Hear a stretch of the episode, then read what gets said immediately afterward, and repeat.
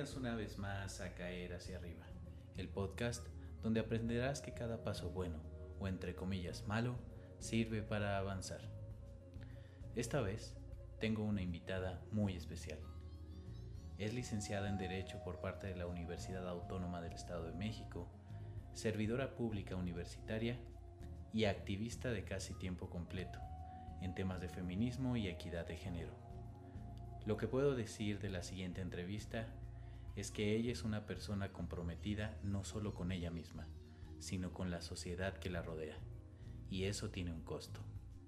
Y bueno, fue otra vez otro fracaso personal que sentí así durísimo, porque en este caso yo era la directora de, de la organización. Te puedo decir que me encanta la firmeza y la convicción que tiene en cada una de sus acciones.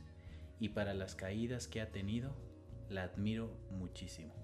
Si discutimos 5, 6, 7, 8, 9, 10 horas, 10 meses, pero ¿qué estamos haciendo? ¿Qué estamos concretando? ¿Qué, algo que sea tangible, que sea visible. Yo lo quiero ver, lo quiero palpar. Tengo una invitada súper especial. Ay, muchas gracias. A la licenciada Gabriela Hernández Piña. Así es. Gaby Piña. Pues, bienvenida Gaby. Muchas gracias. Te quiero preguntar sobre las sociedades civiles, es el tema que querías platicar. Así es. Y me gustaría que ahondaras en este tema de por qué las sociedades se conforman y de repente desaparecen. Desaparece. Que es algo súper común. Este, de hecho, el porcentaje alto de organizaciones de la sociedad civil que se logran constituir formalmente eh, no dura ni siquiera dos años, la mayoría, y pues hay un porcentaje de deserción de arriba del 60%. Entonces es, es un número bastante alto. Yo les platico de mi experiencia particular. Llevo más de 10 años siendo activista en diferentes temas. He participado en diferentes organizaciones de la sociedad civil. En algunas participé como voluntaria, en otras participé como miembro directivo de las organizaciones y pues actualmente también formo parte de una organización que se va a constituir como ACE. ¿Es difícil conformar una AC? Es bastante complejo porque sabemos que son interacciones humanas, ¿no? De, de por sí en, en un tema de emprendedorismo, en un tema laboral siempre hay roces con los compañeros de trabajo, este, pero pues por lo menos aguantas porque sabes que hay dinero involucrado ahí o porque sabes que tienes Claro. como una meta. Cuando es sociedad civil, pues no hay, o sea, nadie gana ingresos y realmente es una acción voluntaria. Después todavía los, eh, los roces aumentan un poco más porque nadie tiene la necesidad de estar haciendo eso, lo están haciendo.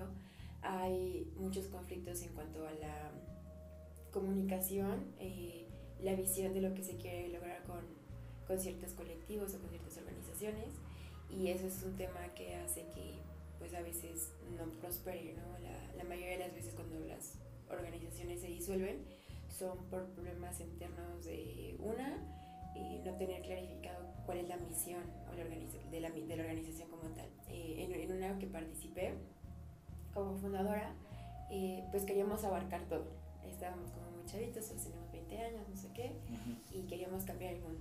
Y nuestra meta era como todo, o sea, medio ambiente, movilidad, género. ¿verdad? Queríamos Sí. hacer la Agenda 2030 como si Ujú. tuviéramos la capacidad de... Y por un lado está padre porque te enseña a, a soñar mucho y a querer hacer las cosas diferentes, ¿no? Y es también una cuestión de motivación personal participar en estas cosas. Pero también cuando no tienes muy claro cómo debe funcionar una asociación civil, ya como constituida, que tiene que tener un objetivo muy claro al que se va a dedicar, porque aún teniendo un objetivo muy claro tienes que tener acciones muy específicas que vas a realizar. Y empiezan con los roces, porque al fin de cuentas terminas haciendo cosas muy básicas que todas las asociaciones hacen, no estás generando un cambio más, estás siendo uno más de, la, de los mismos. Y pues gracias a, a esos golpes de la vida de que pues, se tuvieron que deshacer esas organizaciones. Y que la verdad es, duele mucho porque es un proyecto personal en el que te involucras y le dedicas mucho tiempo, pues, sí, Pues, tu tiempo libre, ¿no? Claro. parte de tu vida. Y a mí lo personal eso pues me llevó a causar como, pues sí, mucha tristeza en dos proyectos en especial que, en los que participé y que se fueron así. ¿Cuáles fueron los proyectos? Este, uno que se llama Generación Respuesta, eh, fue una asociación en la que buscamos como la motivación en, el tema de educar en, en medio ambiente y los fines de semana nos dedicamos a hacer giras o a hacer este, actividades. Entre los sábados nos íbamos de gira a Texcoco, Chimalhuacán, Chalco, Ecatepec, o sea, ¿no? zonas, este, Temascaltepec, por ejemplo. Y por un lado estuvo muy padre porque tuvimos la oportunidad de conocer otras partes del Estado de México. Y, luego, bueno, los amigos también teníamos, por ejemplo, los talleres de toro en bici, huertos urbanos. La idea era como generar una cultura del medio ambiente, cuidar el medio ambiente, ¿no?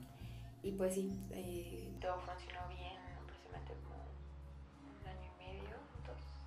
Y fue cuando empezó la decisión porque hubo algunos personajes que pues querían participar activamente en la vida política formalmente.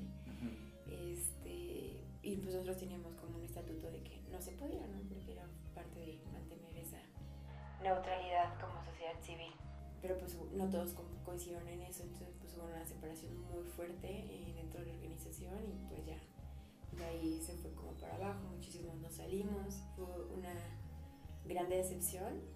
Pero fue el, problema principal por el que todos empezaron a salir. Así es. O sea, nosotros somos apartidistas, pero tú si quieres estar en una imagen. Exactamente. Y era así como, si quieres participar está bien, pero pues tienes que renunciar a la organización para que no nos involucres, ¿no? O sea, como amigos te vamos a apoyar en, tu proyecto, pero tienes que entender que es una cuestión separada.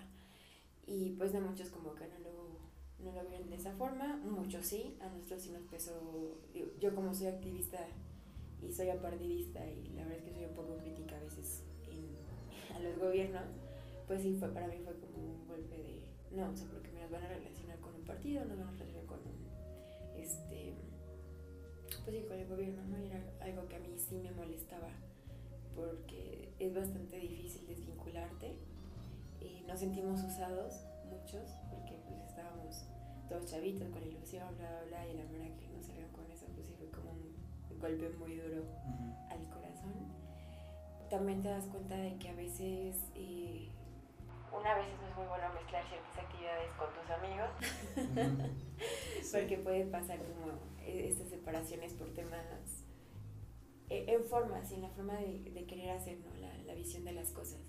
Y ni siquiera con dinero, ¿no? sí, exactamente, no, no, no. o sea, lo que más invertimos ahí pues fue tiempo, tiempo y, por ejemplo, yo falté a muchas fiestas familiares, falté a muchos eventos, dejé de ser retrasé, por ejemplo, mi proyecto de tesis o de titulación, pues por estar ahí metidísima. Debo admitir que soy muy clavada y muy intensa, entonces cuando me meto algo me meto así al 100.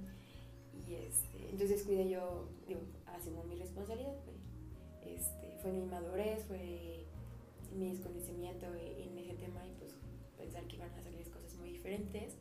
Pero eh, pues salir de esa situación y pues, sí, como un tiempo dije, no, ya no me voy a acercar a civil, guapala, no sé qué, me Estoy participando como voluntaria en otra organización. Manejaba mucho redes sociales, ¿no? Es algo que se me da. Cuando, excepto cuando me bloquean.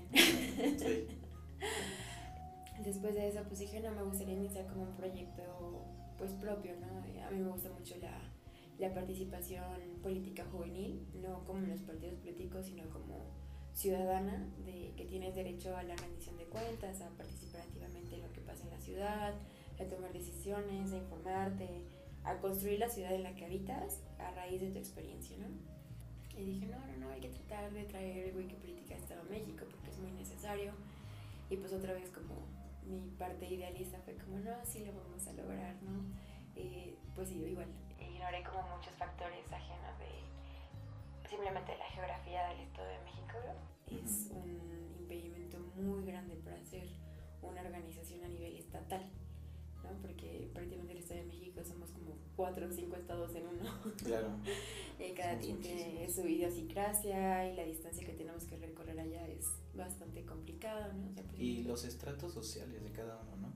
Exactamente. Y, las formas de ver la vida, por ejemplo, con, con las personas que, compartíamos con este proyecto, que eran de parte de la valle, de la zona oriente, de la zona del Estado, pues todos teníamos como la misma intención, pero la forma de comunicarnos eran abismales, ¿no? Y la forma de hacer las cosas, por ejemplo, aquí en Toluca percibimos que somos como mucho más institucionales en todo y mucho más formales y más burocráticos en absolutamente todo.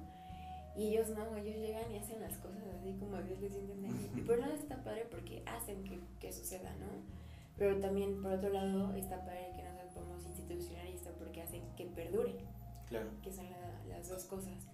Pues sí, por desgracia el, no se logró cuajar, lo de Wikipolítica Estado de México, igual intereses personales dentro de la organización, hubo algunos temas como de, de acoso dentro de, de, la organización, este, y pues la verdad es que fue como algo un poco frustrante también, porque pues viene de algo que le pusiste todo tu empeño y fracasó, y pasamos a otro y que dices, bueno, me voy a aventar y vuelve también a fracasar, y es algo también que dices, ¿qué está pasando en la sociedad civil? No funciona. Y también tiene que ver mucho con la cultura y la idiosincrasia del mexicano.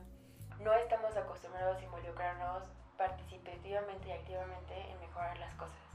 Nos encanta el chisme y nos encanta criticar y nos encanta decir, pero ya cuando se trata de trabajar, la gente tampoco tiene la disposición y el compromiso para hacerlo a largo plazo, ¿no? Oye, ¿cómo te sentiste después de que estas dos asociaciones civiles que le metiste corazón y dinero, porque también debo admitir que les metimos dinero. Sí, claro, porque a fuerza necesitas. La, gente piensa que cuando haces una asociación civil, este, lo haces para sacar dinero, pero en realidad la gente no sabe que terminas metiendo muchísimo dinero en gasolina, casetas, renta, luz, internet, este, viajes, papelería, y lo terminas pagando todo tú. Claro. Y pues la verdad es que sí fue bastante doloroso, porque es un proyecto personal, es como proyecto, es, es tu sueño, es tu ideal, es el que le dedicas. Desvelos, noches, trabajos, dinero, sacrificas muchas cosas, incluso la salud en, algunas situaciones. Insisto, soy muy intensa, no este, y me meto al 100 y cuando veo que no logra funcionar, pues sí es algo que, que decepciona mucho y te pega, pues te pega obviamente en el ego, en el ego de otra vez no pude, otra vez fracasé, otra vez no logramos y, y te empiezas a cuestionar si también eres tú parte de, de ese fracaso, ¿no?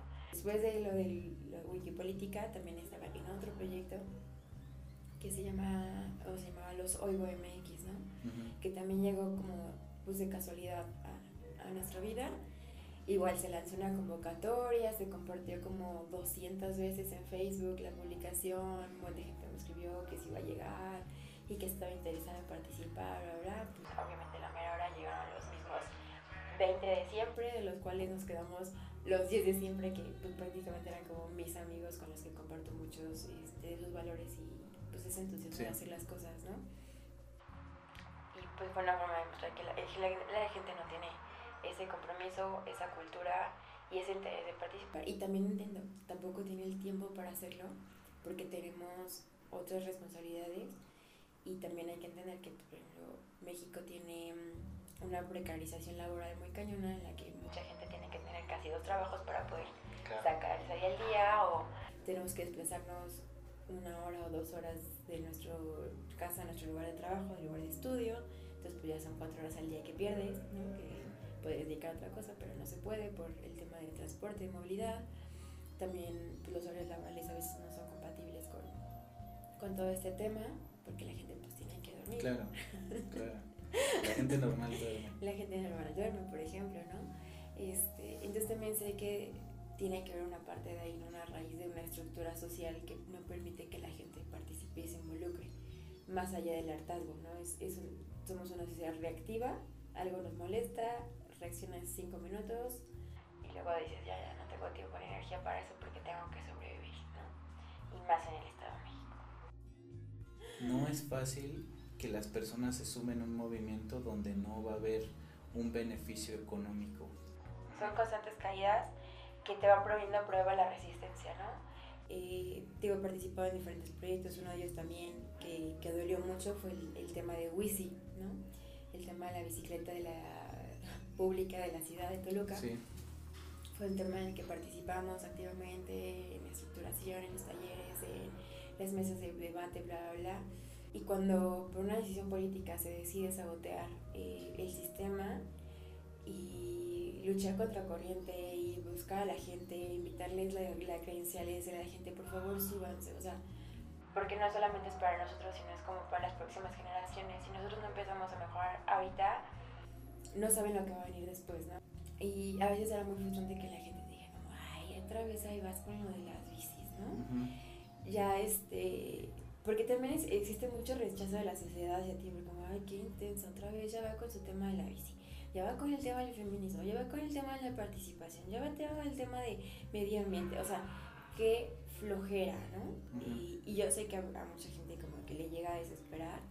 También he tenido que aprender a manejar como mucho mi discurso y mi forma de abordar las cosas, porque pues sí, parte de, de, mi intensidad a veces hacía que la gente se asustara. Y lejos de recibir el mensaje como yo esperaba que lo hicieran, pues generaba como un rechazo, ¿no? Lo que también fue como un fracaso, pero una área de oportunidad para mí para poder aprender a comunicar mejor lo que he leído, lo que he investigado, en lo que participo y, sin asustar a la gente, ¿no? Entonces, em, también murió el Osego. Este, igual llegó, eh, nos tratamos de organizar, fuimos los 20, llegó un chavo que luego se hizo como uno de nuestros super amigos y creo que éramos un buen, Aldo, y nos dice como, güey, porque es norteño, dice, güey, es que tengo este un compa que es de, de España, que tiene una plataforma web, que busca la participación ciudadana, no sé qué. Y la verdad es que la plataforma estaba increíble, ¿no? Y se quieren expandirse como en Latinoamérica. Y nosotros como, va, ¿no? y desde cómo empezamos a, a, a, guiar el proyecto para traerlo aquí y que funcionara como en las elecciones y buscar a los candidatos para que se metieran y a la gente que les, les hiciera preguntas, porque una, una queja que siempre escuchamos es que los políticos siempre son los mismos, o son los mismos de siempre, ¿no? Y no hacen nada y nunca escuchan. Y dices, ok, nunca escuchan, pero ¿qué le has preguntado? ¿Qué le has dicho? Y la gente no sabe qué responder, ¿no? A veces ni siquiera saben lo que hacen. ¿O quiénes son? Ajá, o, eh, la presidenta municipal le preguntan como temas legislativos, ¿no? O al diputado llega y le preguntan temas de seguridad o claro. temas de salud, o sea, que no, que no tiene nada que en su ámbito de, de competencia, ¿no? Entonces era una forma de buscar educar a la población para, para que participen más activamente. Hubo roces internos dentro de la organización, que yo veo que sí, que no, que es verde, no, que es verde más oscuro, que no, que es un verde más claro, que es un verde... Y la verdad es que eran como cosas muy tontas la, las discusiones en las que a veces perdíamos el tiempo. Y también pues los proyectos de vida no vas creciendo y pues muchos, o sea, unos se casaron, unos se fueron a la maestría, otros empezaron a trabajar en otro ritmo de trabajo. Y bueno, fue otra vez otro fracaso personal que sentí así durísimo, porque en este caso yo era la directora de, de la organización. Entonces yo sentí la responsabilidad, pero así, o sea, era mi bebé, claro. era mi bebé. Y le metí un buen, y por ejemplo ahí admito que este, de mi intensidad otra vez, pues descuidé mucho mi salud en un cierto punto porque no, no necesito dormir, puedo dormir dos horas diarias, pero tengo que sacar esta chamba, ¿no? Porque aparte seguía trabajando, ¿no? Claro. Tenía novio, familia, tienes que hacer ejercicio, tienes que seguir cumpliendo como con todos los requisitos que la sociedad te dice que tienes que cumplir, ¿no? Y la verdad es que sí fue bastante duro para mí, porque aparte el poco tiempo que, lo, que duramos, también fue como un año y medio, pues sí logramos que participaran diputados, eh, logramos que participaran los candidatos a gobernador en la plataforma, logramos eh, meter un decálogo de organizaciones de la sociedad civil con otras organizaciones, logramos organizar un encuentro de sociedad civil a nivel estatal y pues sí, cuando muere, pues sí es como un golpe de... Otra vez. Y un buen, y le dediqué un buen, y retrasé mi titulación por esto también. Uh -huh. Se me tardé un buen en titular. este... Y fue bastante frustrante, o sea, y pues un amigo me decía, no, pues vente para acá, ¿no? Pero, o sea, y le agradezco el gesto. Pero para mí era como muy doloroso porque era un proyecto que era mío, eh, se murió, no lo logré, y, pues sí, mantener a flote. Entendamos que la sociedad civil y los colectivos y las organizaciones no son una persona, claro. somos varias, y eso claro. es lo que complica las cosas. Porque cuando estás en el trabajo y tienes un jefe, pues todos van y le, le dicen pero en la organización civil no hay un jefe. Es un tema voluntario de una organización que tiene que mantener hasta cierto punto lo más horizontal, pero no siempre se puede. Dije, no, ya no, o sea, ya no. Es lo que te iba a preguntar, ¿cómo manejas la frustración? o bueno, de esos últimos proyectos, sí. este fue así de, no, ya no quiero y te invitaron y te motivaste, pero, o sea, ¿cómo manejas estas caídas? Fue bastante difícil, o sea, por ejemplo, me metí a clases de yoga para lograr ese equilibrio pues un poco más mental y espiritual para lograr. Porque sí hay mucha la frustración, o sea, porque por un lado veía que las cosas se tenían que hacer y que para mí todo era urgente, ¿no? tenemos que educar a la gente, tenemos que decir esto, tenemos que... Y que la gente fuera como en otro ritmo de vida, pero es súper frustrante decir como... Nos vamos a morir todos y a nadie le importa. y fue trabajar mucho con, con esa introspección y decir como... Yo tampoco puedo forzar a los demás, cada persona tiene su tiempo, tengo que aprender a respetar lo que demás, pues, las demás personas quieren hacer o no quieren hacer.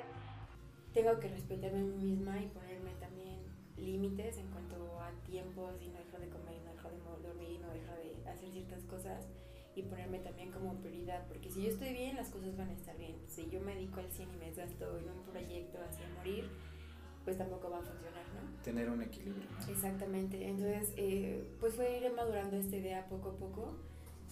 Sí, se me bastante.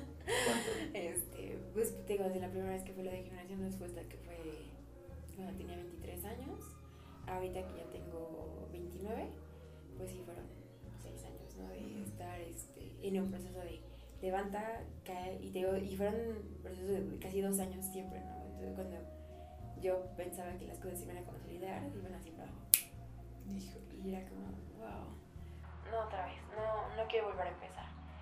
Y, ¿Y qué te motiva a volver a empezar? Porque evidentemente no paras. No, pues me motiva que se tienen que hacer las cosas. O sea, eh, mi, mi, forma de ser es, muy intensa. Este, entonces, obviamente, a mí me gusta que las cosas pasen. ¿No? Porque pues, con muchos amigos siempre platicábamos qué tal, y las discusiones filosóficas, y tenemos horas. Pero yo soy muy pragmática de, a ver, ¿qué, ¿qué sigue? O sea, yo quiero que las cosas se hagan. No me, no me importa si discutimos 5, 6, 7, 8, 9, 10 horas, 10 meses pero ¿qué estamos haciendo? ¿Qué estamos concretando? ¿Qué, algo que sea tangible, que sea visible. Yo lo quiero ver, lo quiero palpar. Y por ejemplo, en el tema del feminismo, digo, yo ya estaba así, bueno, harta en general de, de, la sociedad civil organizada. Dije, ¿sabes qué? Voy a trabajar en solitario como activista. Este, dije, no, ya no voy a participar, ya lo voy a dejar, ya me voy a dedicar a, a mí, me voy a dedicar a, mi trabajo, me voy a dedicar como a, a varias cosas que tenía como proyectos, ¿no? Y tuve ahí una situación personal en la que este, me golpearon y terminé en el MP y fue una revictimización así horrible en la fiscalía, que fue una situación bastante traumática para mí, que a pesar de, este, de lo traumático, yo contaba con mucho apoyo de muchas personas. Conté con el apoyo de mi familia, conté con el apoyo de mis amigos, conté con el apoyo de, de, este, de mi jefe de mis compañeros de oficina, entonces, y dije, no, es que no puede ser, porque si yo que estoy en una situación hasta cierto punto de privilegio, el que tengo gente que me acompaña, tengo abogados, porque pues, me junto con puros abogados. Tengo este, gente que me está respaldando, que me está recomendando, que me está diciendo, o sea, se me hizo súper desgastante y al final de cuentas me tuve que desistir de mi denuncia. No me imagino a la gente, las mujeres que tienen que pasar eso solas, que tienen hijos, que viven en otra ciudad, en la que están completamente solas y dije, no, o sea, tenemos que hacer algo. Y fue cuando dije, y me metí como más de lleno al tema de, del feminismo como tal y me puse a leer un buen y me puse a investigar, porque también hay cosas como que te han pasado durante toda la vida y que las normalizas y dices, no, no pasa nada, ya no, no era para tanto, ¿no?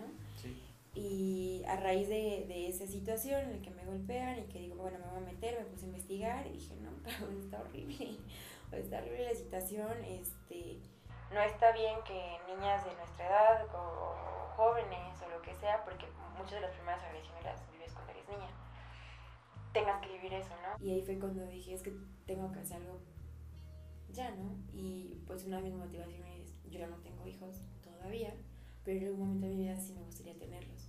Tengo sobrinos a los que quiero muchísimo, tengo sobrinos a los que quiero muchísimo.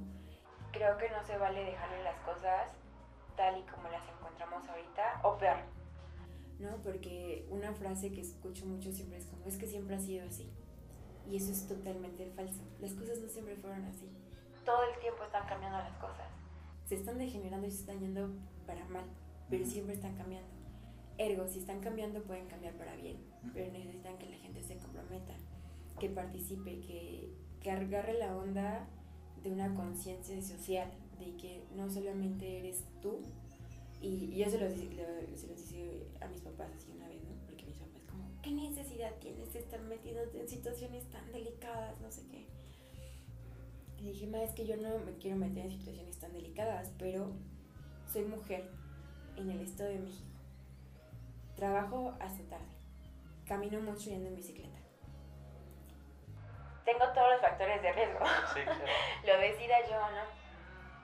La estadística marca que te debería pasar algo. Sí, o sea, y, y nos pasa, ¿no? Simplemente que lo normalizamos. Este, pues me acuerdo que una vez iba en bici a la oficina y un tipo en su coche me persiguió, me trató de una nalgada y pues obviamente yo me puse toda loca y lo perseguí, no sé qué. Y toda la gente me regañó por enojarme. O sea, por enojarme, por decir groserías y decir que era un desgraciado, no sé qué. Y la gente dijo, no. Y yo, a ver, es que me están culpando a mí por algo de lo que yo fui víctima, ¿no? Es que no eres, o sea, no te das cuenta que eres mujer y yo. Y aunque fuera hombre, o sea, tengo derecho a estar enojada, tengo derecho a estar ofendida, tengo derecho a no sé qué. Como que fui consciente de lo que había pasado y pues es un golpe de realidad así como, que, que, te da en la face y dices, híjole, no, no quiero que las generaciones que vengan pues se enfrenten a eso, ¿no? No me gustaría que hoy en día, este, o mi hija en el futuro, pues pasara lo mismo que, que yo llegara a pasar, ¿no? Y pues platicando ahora con, con mis papás, porque digo, también era como, es que ¿por qué te metes en esas cosas? De que, este, yo también les platiqué, dije, es que no importa que yo en mi burbuja de privilegio esté bien, porque nunca voy a estar bien si los demás no están. Porque no importa que yo tenga un trabajo, que yo tenga una estabilidad, que tenga una familia, que tenga cierta seguridad y que me dedique, me dedique a hacer las cosas bien. Cuando hay gente que no está bien, se va a dedicar a hacer el daño a las personas que hasta cierto punto están en esa bruja, que somos nosotros. Entonces es ilógico, es inmaduro y es irreal pensando que porque tu mundo tú estás bien y que yo tengo comida, yo tengo trabajo, yo tengo y los pobres son pobres porque quieren pensar que no te va a afectar, porque vivimos en una sociedad, somos comunidades sociales, somos seres humanos que necesitamos de los demás. Y te necesitamos de los demás para bien o para mal, que cualquier cosa que yo hago va a afectar a los demás y cualquier persona que haga algo mal, hasta el otro lado del mundo me va a afectar a mí, de cierta medida, ¿no? O sea, y es algo que decimos en el feminismo. Yo no voy a ser libre como mujer hasta que la última mujer no sea libre porque es esa conciencia de pertenecer a una sociedad y a una comunidad. Y eso es muy importante retomar como, como un mensaje este, que me gustaría dejarles es, si nosotros no nos entendemos como los seres sociales que somos, con esa corresponsabilidad a los demás, se, sigue siendo muy incongruente que hablamos de la pérdida de los valores y la pérdida del tejido social, porque el tejido social somos nosotros y los valores son eso, la solidaridad y la comunidad, la participación. Pero no asumimos la responsabilidad de involucrarnos con el otro, de reconocernos con el otro. Oye, ¿cómo lidias con esto? O sea, creo que eres una persona muy particular dentro de una sociedad. O sea, particular en el buen sentido, porque no toda la gente tiene o quiere este, hacer algo por donde vive, ¿no? O sea, ni siquiera por el mundo, sino por donde vive, por simplemente por tu municipio, por tu casa, ¿no?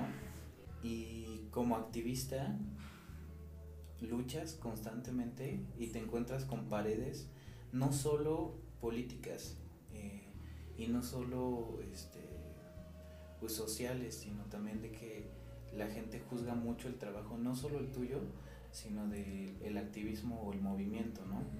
Entonces yo creo que recibes golpes por todos lados. ¿Cómo lidias con eso? Pues son diferentes formas, o sea, sí hay, hay veces en las que colapso, o sea, eso es real porque la gente también piensa que todo el tiempo es como, eres activista y es feliz, y no, es súper desgastante y es súper cansado porque eh, son discusiones con todas las personas y la gente piensa que una discusión es una pelea.